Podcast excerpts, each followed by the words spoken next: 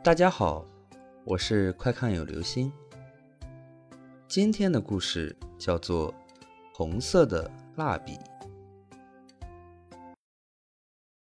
一对夫妇买了一栋郊区别墅，房子价格低廉，各方面条件都无可挑剔。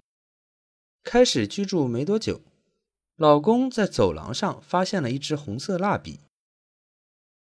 夫妻两人并没有孩子。老公虽然觉得很奇怪，但是以为可能是上一任房主留下来的吧，随手就把蜡笔丢到了垃圾桶里。过了几天，老婆又在走廊同样的位置上捡到了红色蜡笔。老公不解地跟老婆说：“哎，我明明丢掉了呀，怎么又有一支啊？”这一次。他还特地把蜡笔丢到外面马路边的垃圾房。又过了几天，夫妻俩再度在走廊相同的位置发现了红色蜡笔。两人已经在这里住了一段时间，了解周围的邻居也都没有小孩为什么一而再、再而三的出现红色的蜡笔呢？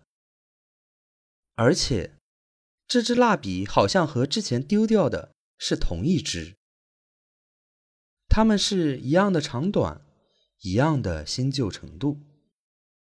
夫妻俩觉得很怪异，于是就开始检查蜡笔掉落位置的情况。仔细查看之下，在蜡笔掉落附近的一面墙壁上，发现有水泥涂抹过的痕迹。于是夫妻俩就请工人把墙壁敲开。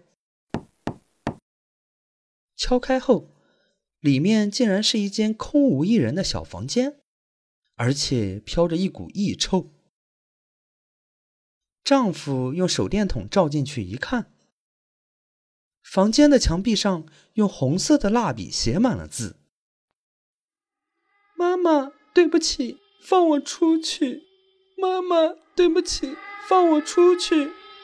妈妈，对不起，放我出去！好了，这就是今天的故事。红色的蜡笔，教育孩子要用正确的方式，不能太过极端哦。